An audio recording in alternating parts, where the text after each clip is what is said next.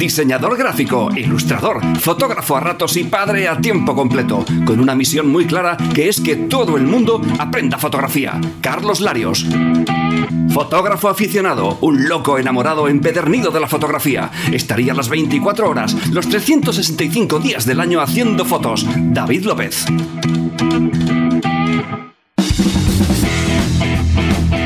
Bienvenidos a 12 pulgadas, el lugar donde verás, escucharás y aprenderás fotografía.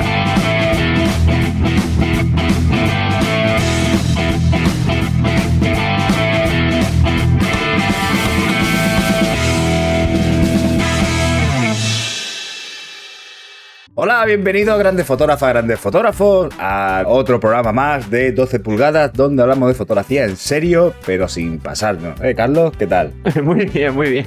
Aquí saludándote por tercera vez. Pues no lo digas. Ahora luego lo editas. Te jode.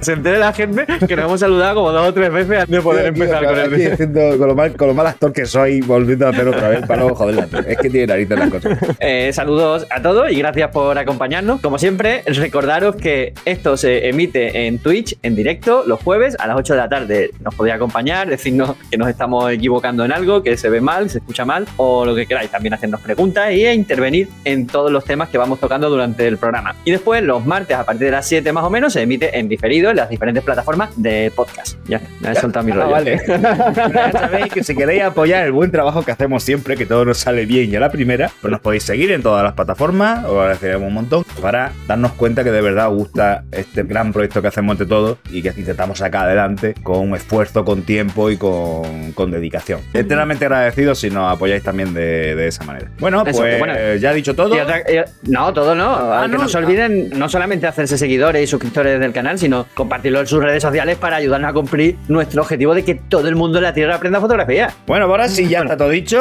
Hasta el martes. ¡Adiós, bueno! ¡Buenas a todos! Empezamos con el programa ya, por fin. Bueno, las secciones típicas del programa, las habituales. Empezamos con unas noticias fotográficas, después damos una partecita, partita del curso de fotografía en el que vamos a hablar de los modos semiautomáticos. Después reflexionaremos sobre una frase dicha por alguno de esos fotógrafos o fotógrafas del considerado prestigio en la historia de la fotografía. Y terminaremos con la última sección, que es la que más va cambiando, que esta vez de- y de nuevo va a ser responder a vuestras dudas, preguntas, cuestiones fotográficas. Las que nos habéis ido dejando en las diferentes plataformas o las que nos podéis hacer a través del chat cuando lleguemos a esa sección. Bueno, en realidad podéis hablar cuando queráis, intervenir cuando queráis, para que para eso es el directo. Los que están escuchándonos en podcast, pues nos lo tendréis que hacer llegar, pues, por ejemplo, al email foto 12 pulgadas, es decir, foto 12 con número pulgadas, arroba gmail.com. Ahí nos podéis enviar lo que queráis, entre ellos dudas fotográficas para la última sección del programa, también sugerencias o nos podéis pedir la dirección para enviarnos jamones eh, ahora que llega la Navidad. La podríamos poner en el banner directamente, así no tienen que pedírnosla. Para regalos y sobornos, la- nuestras direcciones físicas, ¿no?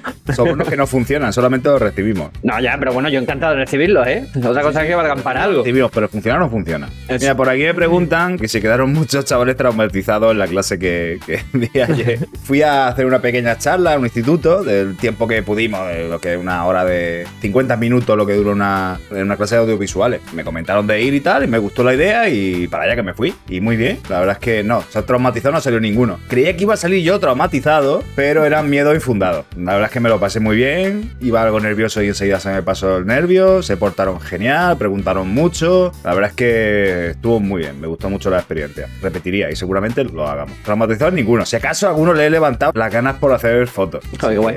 Las veces que, que he ido a dar una charla a algún instituto y tal, me lo he pasado genial. Sí que los chavales son muy agradecidos y mucho más interesados en ciertos temas de lo que pensamos, que que pasan de todo y no es así. Lo único que hay que conseguir es despertar su interés. Vamos a empezar con la primera sección, que son las noticias fotográficas, ¿no? vamos a ello. La primera es que Amazon lanza una nueva herramienta de inteligencia artificial para crear imágenes de productos sin necesidad de fotógrafo. Está maravilloso. ¿sabes?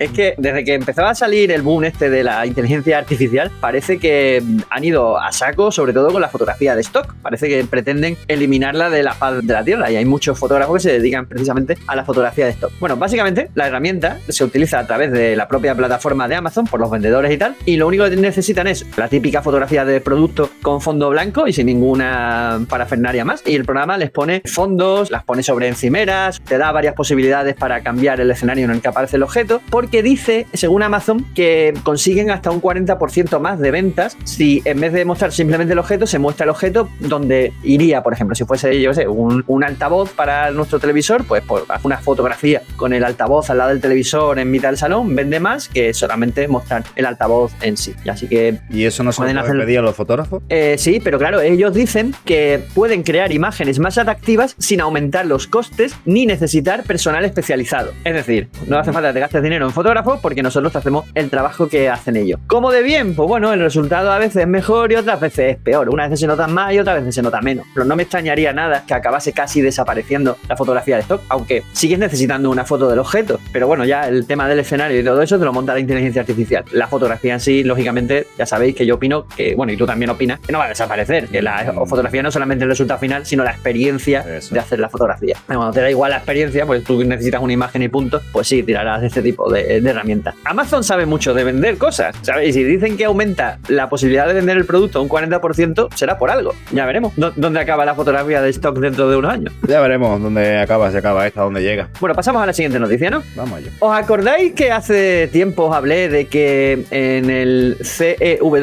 2023, un concurso de fotografía bastante importante, en el que pretenden que la gente muestre la vida cotidiana de diferentes partes del mundo? Ujú. ¿Os acordáis de ese concurso? Que hubo cierta polémica porque mm, la foto que ganó no era una fotografía cándida directamente sacada de una escena real, sino que era Planeada, un, sí, estaba guionizada. he leído que no solamente que estuviese escenificada, sino que todo se hizo en un estudio. Pues finalmente han descalificado a la fotografía. ¿Os acordáis que decíamos de que no la descalificaríamos porque en la... Láser no pone nada sobre eso. Pues lo que han dicho los representantes del certamen es que no lo han echado por no respetar las normas del concurso, sino porque la autora, en este caso, mintió sobre la información de la fotografía. Aseguró que se hizo en un lugar y de una manera que no es la que después ha demostrado que se hizo. Ella decía que se había hecho en tal pueblo, pero algunos fotógrafos se, se han chivado y han dicho, no, no, esta fotografía está hecha en estudio, estos son actores, ¿sabes? Todo está planificado, no, o sea, no tiene nada que ver el sitio en el que se ha hecho con el que dice que ha sido realizada la fotografía. Así ¿Quieres que, que, te- la han que se deje la chica esta se deje en los concursos y se ponga a vender fotos hechas en estudio porque es alucinante el ambiente que ha dado para hacerlo en estudio, ¿eh? Vamos, ni una película, tío. Sí, sí, está de puta madre. Sí, es que lo que hablábamos. De, eh. de- de- de- en, en fotografías de películas, que monte escenas, porque es bestial. Sí, descalificada por mentir. No porque no sea una foto de la vida cotidiana de tal país, sino porque mintió sobre la información de la fotografía. Así que no seáis mentirosos porque se me coge antes a un mentiroso que a un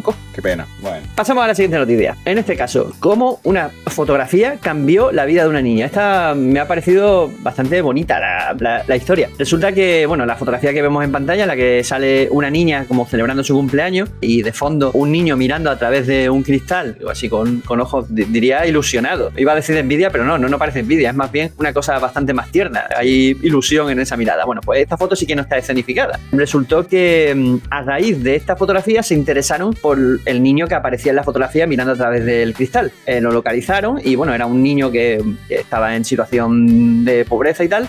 Y lo rescataron lo- los servicios sociales, lo llevaron a la escuela, le dieron prácticamente una nueva vida y pues ahora es un chaval de provecho. Cambió radicalmente la vida simplemente a través de esta fotografía. He querido ponerla porque en muchas ocasiones cuando se habla de la fotografía dice, decimos que bueno, que las fotografías no van a cambiar el mundo. Pero fíjate que aquí nos están contando que a través de una fotografía alguien ha conseguido cambiar un pedacito del mundo, ha conseguido mejorar un poco la vida de alguien y me parecía especialmente llamativo y, y- y necesario escuchar este tipo de noticias. Eh, Pasamos a la siguiente noticia entonces, después de esta noticia tan positiva, una más de autospam, capturando el tiempo 5 hitos de la fotografía que se publicó en mi blog la, la semana pasada. Una de las cosas que quería saber de la gente que haya leído el artículo era si habían notado que el artículo estaba entero, o bueno, casi entero, excepto dos o tres párrafos, escrito por una inteligencia artificial. Tú decías que lo leíste y que en ningún momento, hasta el final, pensaste que había sido realizada por una inteligencia no, artificial, ¿no? tuve nin- no, no hubo nada de lo que leí que me llegara a pensar que lo hubiera escrito una inteligencia artificial. No, no leí nada raro, ni nada. Ni vi más de dos demás, ni cosas de. Quizá un lector ya más metido en el mundo de la lectura, a la redundancia, quizás sí se pueda dar cuenta de algo, ¿no? De la manera de escribir las cosas lo que sea. Si, Quise hacer este experimento, decir, bueno, voy a hacer un artículo que esté entero escrito por la inteligencia, por una inteligencia artificial. Concretamente en chat GPT puse que necesitaba un artículo de unas 2.500 palabras escrito en un tono informal que hablase sobre los cinco hitos más importantes de la historia de la fotografía. Le tuve que cambiar dos o tres expresiones nada más, que sonaban poco naturales, digamos, pero lo que me devolvió era información correcta, que la comprobé, bien escrita, además escrita en tono informal, no demasiado serio ni, ni, soltando chistes cada dos párrafos, y todo muy bien, muy correcto y de forma muy natural. Entonces me sorprendió y me, me dio asustó. El, experimento consistía en a ver cuánta gente me decía que se daba cuenta de que era una inteligencia artificial o no. Y resulta que por el momento no se ha dado cuenta nadie de que fuese un artículo escrito por inteligencia artificial, lo cual me lleva a pensar que si yo lo he hecho en, mi blog, que bueno, sabéis que yo prácticamente soy el único que hace los artículos en mi blog, que pone que si alguien quiere publicar alguna vez en mi blog, que me envíe su artículo, lo leo y si encaja en mi forma de, escribir sobre fotografía, lo publico, pasó con el artículo de José Benito Ruiz, escrito en colaboración conmigo sobre las claves tonales, y de Iván Morán sobre la atmósfera en, en fotografía, que son dos artículos que no escribí yo directamente, sino o en colaboración o que directamente escribió otro. Pero es que en este caso no es que lo haya escrito otro, es que no lo ha escrito nadie. Ha sido una generado totalmente por inteligencia artificial y no se nota la diferencia. Lo que me lleva a pensar que ya nos están metiendo en muchos más lugares de los que creemos artículos, yo sé, todo tipo de contenidos generados por inteligencia artificial. Vamos, estoy convencidísimo. Hay herramientas que te detectan, bueno, tanto imágenes como textos generados por inteligencia artificial. No sé cómo lo diferenciarán, porque así leído yo no notaba la diferencia. Digo, esto precisamente podría haberlo escrito yo. Invito a que lo leáis y aún sabiendo, ya sabiéndolo incluso, intenté fijaros más a ver si encontráis algo. Bueno, que, el artículo no lo he dicho, pero es interesante. Además son cosas que quizás incluso deberíamos saber. Eh, habla de, cinco momentos en la historia de la fotografía que marcaron un cambio radical. Y yo creo que, eh, que, están bien, escritos. El momento que se creó el programa 12 pulgadas. Ese le ha faltado, ese le ha faltado. Ese, le ha faltado. Eh, vamos a pasar a la siguiente sección del, del programa. Ahora toca el curso ¿no? de fotografía, que vamos con los modos semiautomáticos. Vamos a ello. Los modos de manejo. Concretamente vamos a hablar de los modos semiautomáticos, que ya estuvimos hablando así un poquito más en profundidad del modo manual de la cámara, el, M, el master, ¿no? El, más eh, profesional. El machote. el machote. y del modo automático. Bueno, os remito al anterior programa para que sepáis un poquito más de qué, de qué va la cosa. Ahora vamos a hablar de los modos semiautomáticos, que básicamente son modos en los que nosotros decidimos algunas cosas y dejamos que la cámara decida otras. Hay dos principalmente, que son el modo de prioridad a la apertura y el modo prioridad al tiempo de exposición.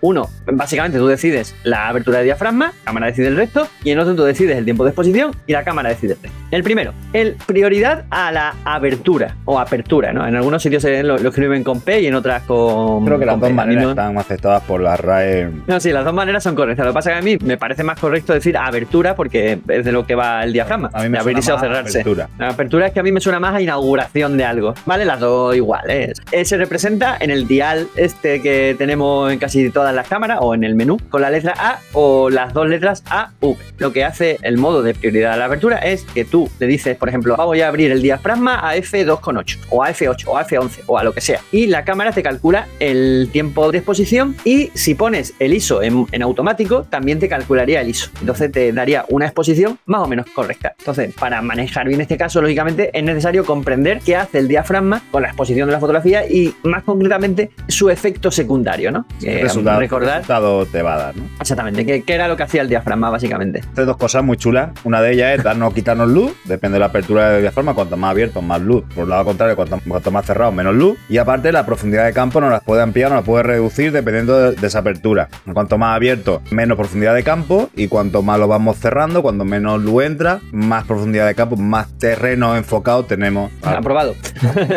pues este modo es muy usado en retrato y, por ejemplo, en bodegón, pues quizás también. Aunque también se suele utilizar en fotografía callejera y fotografía de viaje. Tú decides la profundidad de campo y la cámara te calcula el resto. También los modos semiautomáticos, tanto este como el del tiempo de la exposición, son útiles en situaciones de luz que cambian mucho. Si la luz va cambiando mucho, por ejemplo, en fotografía de calle, pues este modo semiautomático es relativamente cómodo porque siempre vas a conseguir un nivel de exposición correcto cambiando la profundidad de campo. Yo lo uso bastante, de hecho es el modo que normalmente tengo puesto en la, en la cámara. No solamente lo tengo en el modo semiautomático, prioridad de apertura, sino además tengo el ISO en automático. Pero el ISO lo tengo puesto que tenga un rango de ISO. No ponga todo el rango de ISOs que tiene la cámara, sino que vaya de 200 a 12.000 en este caso. La Sony A7, que es la que yo tengo, tiene un ISO de estos estratosféricos y luego llega a 100.000 y pico o algo así. es una barbaridad. En ese rango de ISO, la cámara pues me parece que funciona bastante bien, así que lo tengo limitado a eso. Entonces, yo antes decido la apertura de diafragma y la cámara me calcula tanto el tiempo de exposición como el, el ISO. Ahora, los puntos de enfoque, el modo de medición, todo eso sí lo decidimos nosotros. Es limitar el tiempo de exposición, en este caso. Yo le puedo decir, oye, no me bajes de un 125 de de segundo porque mi pulso ya no, no va a salir bien, ¿sabes? Claro, exactamente. Recomiendo utilizarlo para casi todo tipo de fotografía, sobre todo en las que la profundidad de campo, lógicamente, sea lo, lo más importante. Pero sobre todo, antes de llegar a utilizar este modo semiautomático,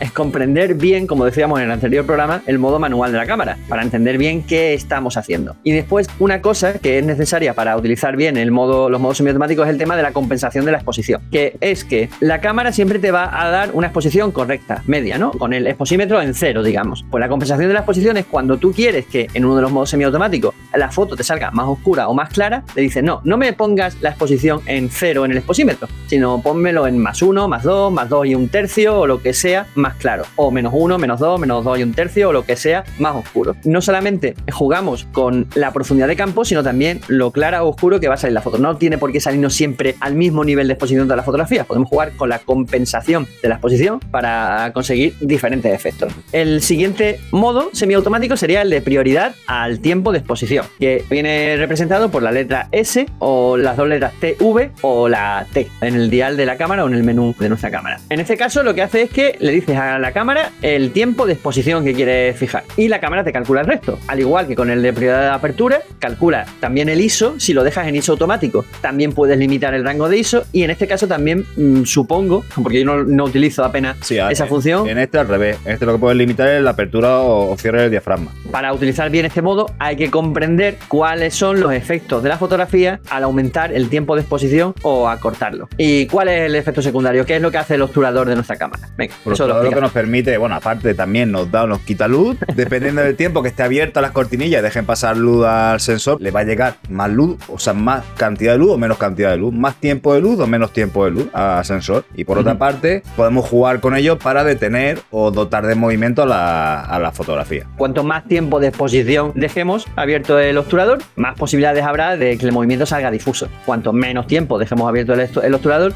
pues más posibilidades habrá de que se congele el movimiento. Los que utilizan este modo semiautomático normalmente es en deporte y fauna, porque es importante dejar congelado el movimiento. Y también en ciertas situaciones de fotografía callejera y de viaje. Por lo mismo, porque a veces no simplemente queremos que salga la fotografía con cierta profundidad de campo, sino que te queremos dejar difuso o congelado el movimiento de las personas, bicicletas, coches o lo que sea que estén pasando. Sí, bueno, al, final depende del resultado que queremos obtener y la prioridad que queremos en, el resultado de esa sesión que vamos a hacer ese día. Exactamente. Ya está, ahí, ahí decide. Al igual que con el modo de prioridad de la apertura, es útil en situaciones en las que cambia mucha luz y es útil poner el ISO en automático. Pero eso, hay que comprender bien el funcionamiento del obturador. También de nuevo el tema de la compensación de la exposición. En este caso podemos decirle que haga la foto más oscura o más clara y lo que haría es abrir o cerrar más el diafragma, aumentar o disminuir el ISO en, consecuencia. Mira que Roda nos pregunta, ¿en todo este automatismo siempre el ISO en automático? Yo no lo pongo siempre el ISO en automático, pero sí en la mayoría de las situaciones. No siempre porque a veces no quiero que salga una foto con ISO muy alto o, con ISO muy bajo, o todo lo contrario. Si yo quiero un ISO en concreto, por lo que sea,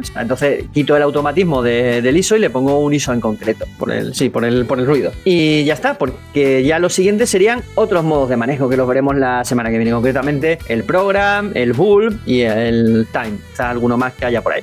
Lo importante es entender el modo manual, después ya practicar con los modos semiautomáticos para ver en cuál nos sentimos más cómodos o cuál es más efectivo para según qué tipo de fotografía y ya movernos en el que nos apetezca, pero entendiendo lo que hacemos, sabiendo lo que hacemos, no dejando simplemente que la cámara por nosotros, corregirla con la compensación de la exposición y jugar con los parámetros que por el comportamiento de la cámara va, va a poner. Bien, pasamos a la siguiente sección del programa. Vamos a ello. Bueno, pues la siguiente sección del programa es el tema de las frases de la semana.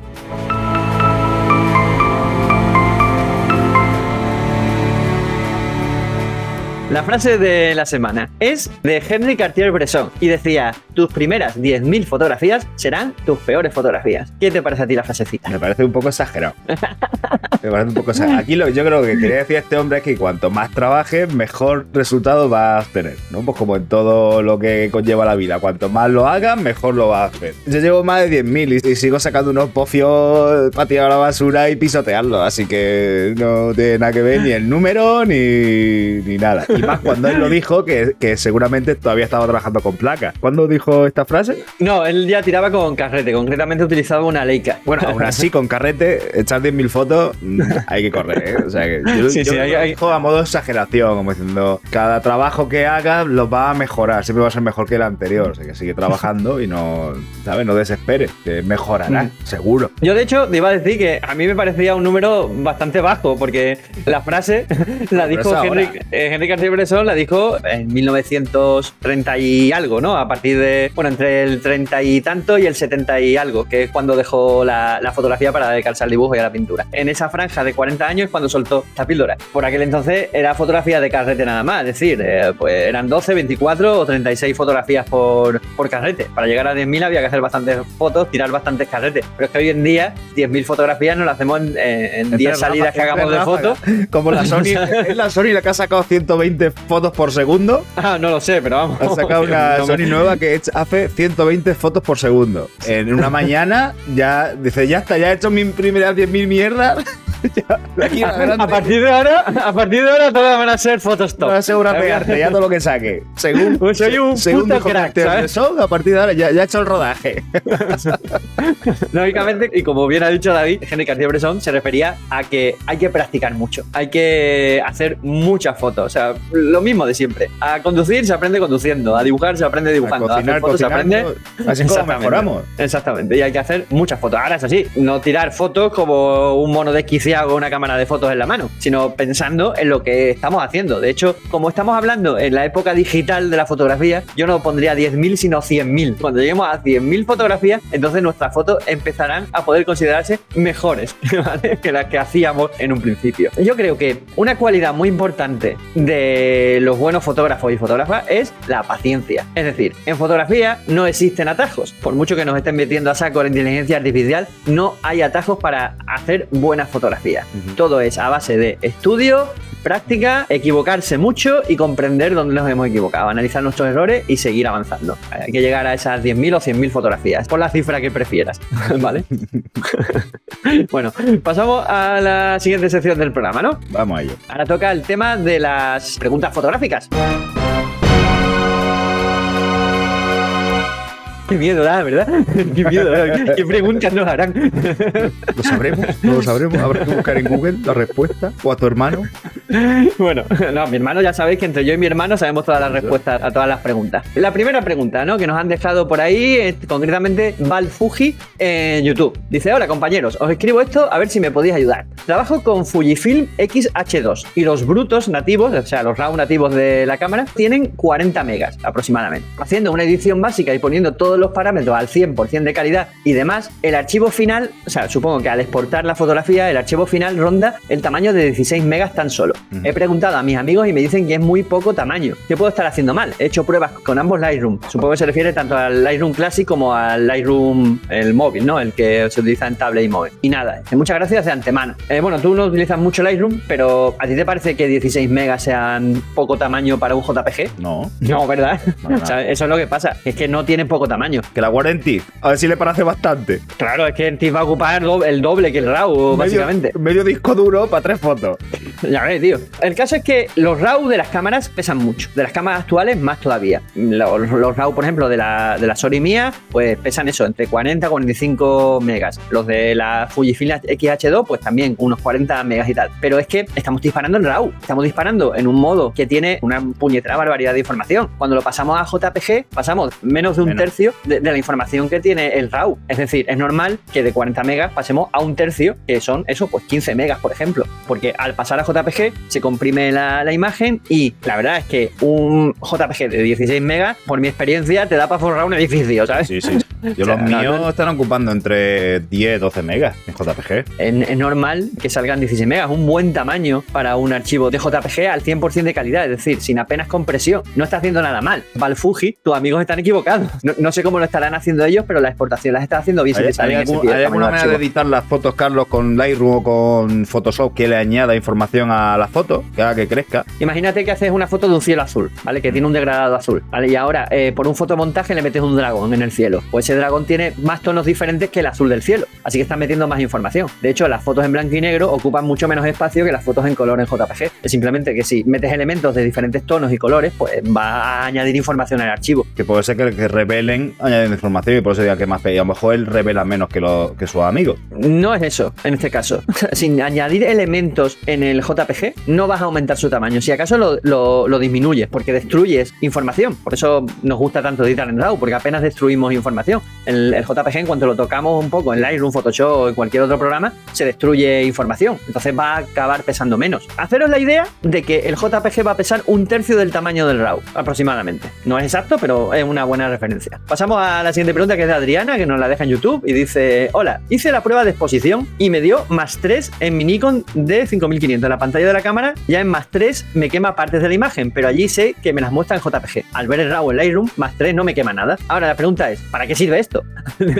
¿Debo sacar siempre todas las fotos en más 3? ¿O cuáles fotos debería sacar en más 3? ¿Puedo subir hasta más 3 sin que se me queme nada? Eh, perdón, he entendido perfectamente el procedimiento, pero no el objetivo del asunto. Muchas gracias por todo. He aprendido muchísimo. Saludos. ¿Qué le pasa aquí a a Adriana? No- que salía un poco. No dicen qué modo de, de medición tiene. No, simplemente dice que ha hecho la, la prueba de, de exposición, a ver en Ah. cuánto está el límite de exposición de su cámara y está en sido más 3. puntual, supongo. Para hacer esa prueba Sí. normalmente hay que ponerlo en, en puntual. Sí, o utilizar un, un folio en blanco entero. Entonces da igual eh, qué modo utilice. Pues esa, esa prueba de exposición que deberíamos hacer todos con, con nuestras cámaras. Otra eh, cosa que tenemos pendiente. Otra cosa que tenemos pendiente, lo que vamos a hacer es subir exposición hasta que conozcamos los límites, hasta que llega un momento que las luces se van y ya no podemos recuperarlas. Y para eso tenemos que ver, echar un vistazo al, al exposímetro e ir colocando del cero en adelante las zonas más claras hasta que con el aviso de altas luces en la cámara y mirando el, el histograma veamos que realmente los blancos se nos han ido a paseo. A eso es irrecuperable, ¿vale? Que eso no, no avisará a la cámara. ¿Qué pasa? Que, que nosotros creamos que una foto a veces se nos ha quemado, aunque creamos que se nos ha pasado un poco la luz porque nos está montando un JPG que está parpadeando a lo mejor las altas luces, es posible que luego en el RAW en casa estén correctas, porque varía un poquito del RAW a- al JPG. Sí, de hecho yo siempre digo que cuando se haga la prueba de, de medición no simplemente vayan hasta que se queman las luces, sino un poco más. O sea, aumenten uno o dos pasos más para tener margen, porque después en el RAW, en el ordenador, van a ver que había más margen, porque en la cámara, en la pantalla de la cámara se muestra un JPG y el RAW del JPG, así que no es real del RAW.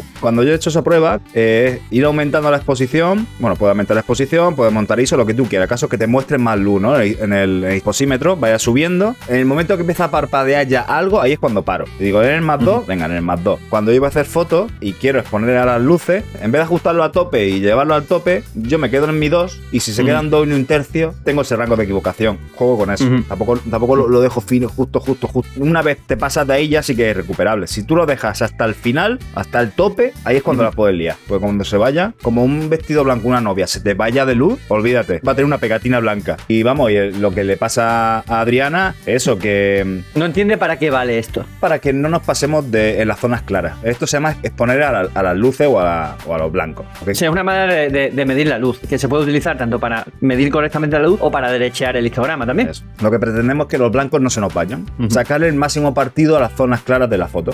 Y en puntual, para mí es muy sencillo medir los, en los claros, porque para mí, y creo que para casi todo el mundo, es muy fácil detectar las zonas más claras de una escena. Enseguida la localiza. Entonces mide ahí, ajustas parámetros y ya, ya puedes tirar la foto sin que se te sobreexponga esa, esa zona de la foto. Claro, hay que tener en cuenta que el exposímetro mide teniendo en cuenta el gris medio, Mm. es decir, el exposímetro a cero. Pero a nosotros detectar qué es el gris medio en la escena nos cuesta muchísimo más que detectar cuál es la zona más clara en la que queremos conservar detalle. Mm. Entonces, si medimos puntual a la zona más clara en la que queremos conservar detalle y en puntual lo llevamos al límite de exposición que ya conocemos de nuestra cámara, vamos a tener la máxima luminosidad en la zona más clara de la escena sin que llegue a perderse información. Después ya en la edición lo llevamos a un nivel de exposición que nos guste Eso- visualmente. Eso es lo que te voy a comentar. A mí me dice, cuando yo lo explico, dice, ya, pero dice que si, si resulta que la zona más clara de la escena es un gris claro, se me vaya al blanco. Ya, pero es que Claro. luego en la edición, cuando tú le quites luminosidad y ajustes los negros, se te va a quedar el gris que tú veías. En cambio, si te pasas de luz, ya no lo recuperas. Y si te quedas muy corto, ya tienes que levantar las luces a la foto y se puede empezar a degradar. No es lo mismo quitar la información que darle, darle información donde no, donde no la hay. En edición, cuando revelamos la fotografía, quitar información no va a deteriorar la imagen, pero añadírsela sí, porque nos estamos inventando píxeles. Eso. Sobre todo en las sombras, precisamente. Si medimos al gris medio y se nos queda un poco oscura, pues las sombras se van a empastar y cuando queramos levantarlas no va a haber información de la que tirar. Así que va a deteriorarse mucho la imagen. Para eso sirve derechar el histograma, medir en puntual a la zona más clara en la que queramos conservar texturas, sabiendo el límite de exposición de la cámara. Por cierto, en ese blog tan interesante que hay por ahí que se llama fotolarios.es, hay un tutorial sobre la clave alta, otro sobre la clave baja, otro sobre el derecho del histograma. Bueno, otra pregunta también de Adriana, ¿vale? Que también nos la dejó en YouTube. Dice, hola, ¿en paisaje también hacemos medición puntual o matricial? Yo, yo sigo midiendo igual. Mido igual en todas las situaciones. Menos de noche que no mido. En de noche no tienes De medida. noche no hay. No, ahí voy desfasado totalmente. No, no me controlo, ¿sabes? Yo de noche no mido en ningún sitio. Simplemente voy calculando exposición, voy mirando a ver el resultado, el histograma re- el final, pero en el resto de situaciones sigo utilizando la puntual. En los cursos de iniciación digo, a ver, eh, utilizad el modo de, de medición matricial, ¿vale? Al principio. Cuando entendáis cómo funciona el exposímetro, entonces pasaros a la medición puntual a la zona más clara, porque es más precisa que la medición ma- matricial, porque en la medición puntual decidimos cuál es la zona más clara de nuestra fotografía y todo lo demás, todas las luces se van a colocar en consecuencia. Y después en el revelado, pues lo llevaríamos todos al nivel visual que nosotros, que nosotros queramos. Lo importante es entender los modos, cómo funcionan y cómo afectan a la medición de la fotografía. Venga, la última. Venga. Nancy, a través del blog, dice: Hola, acabo de descubrir el curso y estoy feliz porque me resulta sumamente claro y útil. Consulto mi duda. Hace ya un tiempo que uso Lightroom y he generado varios catálogos. Ahora veo con tu explicación que no los necesito. Está haciendo el curso de Lightroom. Ese que tú crees que es muy espeso. He llegado profundo, está herido, ¿eh? bueno, No ahora veo con tu peso, explicación. dije denso. Eso pero es. es lo mismo.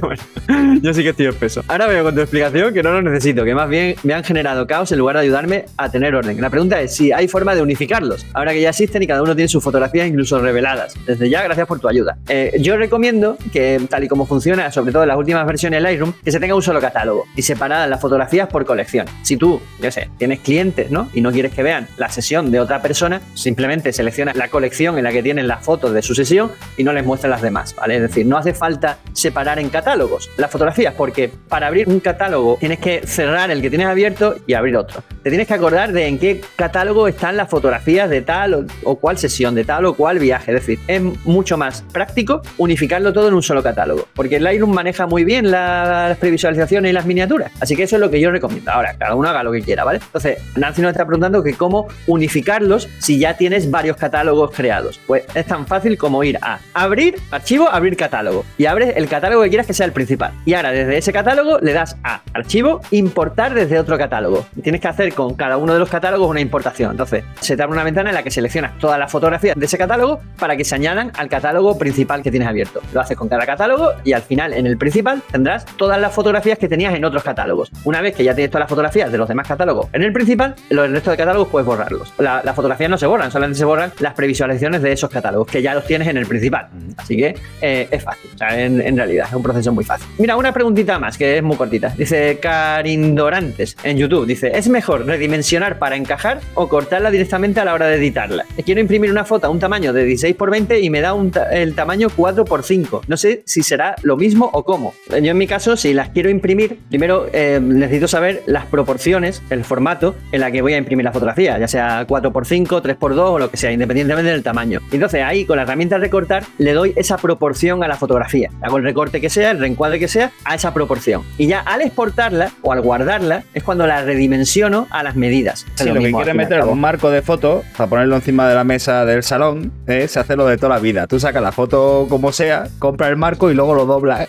doblas, doblas la foto, tapado con el marco y con, el- con la tapa trasera, no se nota. Tú, tú la imprimes, como sea. Y ya después coges las tijeras ¿sabes? y cortas por donde No, haga no hace falta. falta que recortes, solamente tienes que doblarlo y plegarlo y meterlo ahí en el marco. y así tienes la foto entera. Pues si algún día quieres quitar el marco, pues tienes la foto con las dobleces, pero la tienes. Fácil. Y si se queda alguien fuera de la foto, ah, que le den por culo. No, era, no era una persona tan importante. No pasa nada. Bueno, pues listo, esa era la última pregunta. Por eso no- he dicho, venga, una más, que es que no quería dejar una sola pregunta sin responder ahí, me daba apu- apurito. Bueno, bueno, vamos a ir despidiendo. Carlos, venga, dilo todas estas cosas que dices tú rapidito. Eso, lo de siempre. Recordaros que esto se emite en directo todos los jueves a las 8 de la tarde en Twitch y después los martes en diferido a partir de las 7 en las diferentes plataformas de podcast. En ambos casos os lo paséis igual de bien y os, y os divertís, aunque el podcast es una versión reducida, porque quito los errores y todo ese tipo de cosas. Ahora pero voy bueno. a reír menos. Y nada, que si les gustan estos contenidos, que lo compartan en sus redes sociales, hagan seguidores y suscriptores de las diferentes plataformas desde las que emitimos para ayudarnos a cumplir nuestro objetivo de que todo el mundo de la Tierra aprenda fotografía. ¿Algo más que añadir? Nada más, lo has dicho todo muy bien, muy correcto y muy rápido, como como a mí me gusta. Eso, solamente me queda decir que buena luz a todos. Hagáis buenas fotos. Dios, buena luz.